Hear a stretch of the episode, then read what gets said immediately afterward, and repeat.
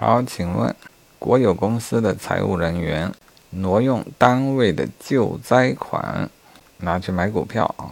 问他是否构成挪用特定款物罪？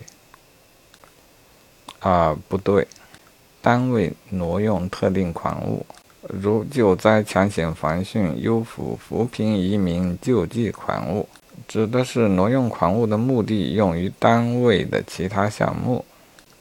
若将特定款物归个人使用的，按照挪用公款罪处罚。